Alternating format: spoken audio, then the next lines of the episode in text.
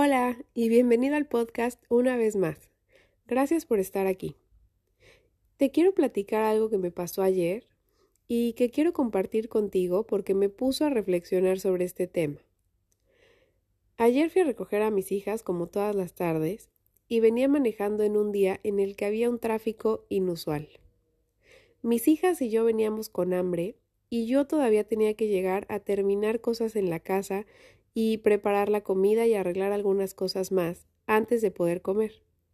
El caso es que llevábamos ya media hora de camino y apenas habíamos recorrido tres calles, lo que quería decir que todavía nos faltaba como media hora más para poder llegar a la casa. Yo venía pensando en todo lo que tenía que llegar a hacer, cómo me iba a organizar para hacerlo lo más rápido posible y sentarnos a la mesa. Al llegar a una calle grande, Tenía que girar para pasar sobre la lateral de un puente y luego incorporarme a la carretera de alta velocidad.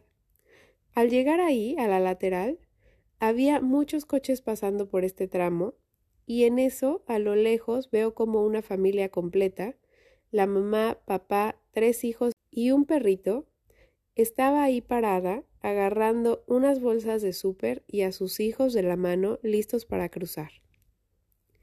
Al ver esto, me detuve dándoles el paso. Y lo que más me llamó la atención es que ellos voltearon la cabeza hacia arriba, como diciendo por fin, gracias Dios, y cruzaron la calle por fin. Sin dar las gracias ni voltear atrás, ellos simplemente siguieron su camino apurados. Por la expresión de su cara y cómo voltearon hacia arriba, me pude dar cuenta de que llevaban ahí mucho tiempo intentando pasar sin suerte. Creo que este es el momento en el que me detengo para aclararte algo. No te estoy citando todo esto porque me haya sentido wow en ese momento, ni para que digas, ay, qué buena persona, ni porque crea que eso ya me hace una santa elevada de conciencia, ni mucho menos. Te lo cuento y decidí traerlo al tema porque pensé que en ese momento pude tomar dos decisiones, dejarlos o no dejarlos pasar. La calle seguía siendo de un carril, y aunque éramos muchos coches, al de atrás todavía le daba tiempo de frenar, por lo que no ponía en riesgo ni a ellos ni a nosotras. En otro momento pude haber dicho Ay no, qué imprudencia. ¿Por qué se cruzan aquí? ¿Por qué no van a un paso peatonal? O yo llevo prisa, tengo hambre, lo que sea. Que se frene el de atrás. Pero no lo hice, no esta vez. No sé si otro día sí lo haría, pero no fue el caso, no hoy. Y me fui con la satisfacción de haber ayudado a alguien que en ese momento solo necesitaba que alguien se parara para dejarlo pasar. Me hizo cuestionarme, ¿qué pasaría si todos los días que viera algo así hiciera algo bueno por alguien? ¿Qué pasaría si todos los días todos hiciéramos lo mismo? ¿Cómo cambiaría nuestro día y el de alguien más? Esto podría contribuir a que el mundo estuviera un poquito mejor, el que pensáramos en alguien más. Y todo esto para decirte que hacer algo bueno por alguien no tiene que ser algo enorme. Si lo es y lo puedes hacer y lo haces, qué bien. Pero si no, puede ser cualquier cosa. Un gesto, ayudar a alguien, explicarle algo a alguien que no entiende, cargarle la bolsa a quien no puede cargar regalar algo que puedas, decir buenos días, sonreír, preguntar cómo está el que se sienta al lado tuyo, tratar bien a las personas, ser amable. No sé, puede ser lo que sea. Hacer algo bueno por alguien es una de las formas más gratificantes de contribuir positivamente a la vida de los demás. Cuando hacemos algo bueno por alguien, no solo estamos ayudando a esa persona en particular, estamos también contribuyendo a la comunidad en la que vivimos. Hacer algo bueno por alguien no tiene que ser algo inmenso. Las pequeñas acciones, las que parecen insignificantes, pueden marcar una gran diferencia en la vida o en el día de esa persona. Y la mayoría de las veces es gratis. Un simple acto de bondad puede modificar el día de alguien y hacer que esa persona se sienta valorada y apreciada.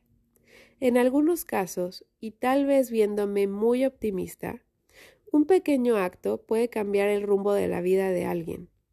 dándole esperanza y motivación para seguir adelante. El profesor que le da lunch o algo de comer al niño que no lleva nada, que le da una sonrisa o que le pregunta cómo está. El amigo que te llama solo para saber cómo has estado. No necesitas ni que te den las gracias, como en este caso me pasó a mí. Si lo hacen, qué bien. Si no, a lo mejor tenían la cabeza en otro lado. A lo mejor ya estaban fastidiados de esperar ahí. A lo mejor estaban en la angustia de que no se les escapara el perro o se les soltara un niño. O simplemente no lo pensaron. Pero eso no depende de ti, ni que sea la principal razón por la que lo haces. Hacer algo bueno por alguien da una satisfacción inmediata, tanto al que recibe como al que lo da. Te reafirma el tipo de persona que eres o que esperas ser. Nos hace experimentar una gran satisfacción y felicidad al hacerlo. Y la felicidad de haber hecho algo bueno por alguien nos hace sentir más conectados con nuestra comunidad, con la humanidad en general, y nos brinda la satisfacción y la sensación de ser útiles. Me ha tocado estar del otro lado, en la que pones la intermitente para pasar de carril y el de al lado acelera, se mete en la fila, no te deja pasar o hace como que ni siquiera te ve. Y al final del día se trata de eso, decidir entre dos opciones, ayudar o no, contribuir o no, cooperar o no, pisar el acelerador o el freno. Y puedes elegir un día hacerlo e involucrarte y otro no, o que se te vaya el avión, no lo pienses y no lo hagas. Pero mi propuesta es opta por sí. Cada vez que puedas, sí ayuda, sí involúcrate, sí sea amable, sí coopera, sí pisa el freno, porque va a sumar a esa persona, a ti y un poquito al mundo también. Nos escuchamos el próximo episodio. Adiós.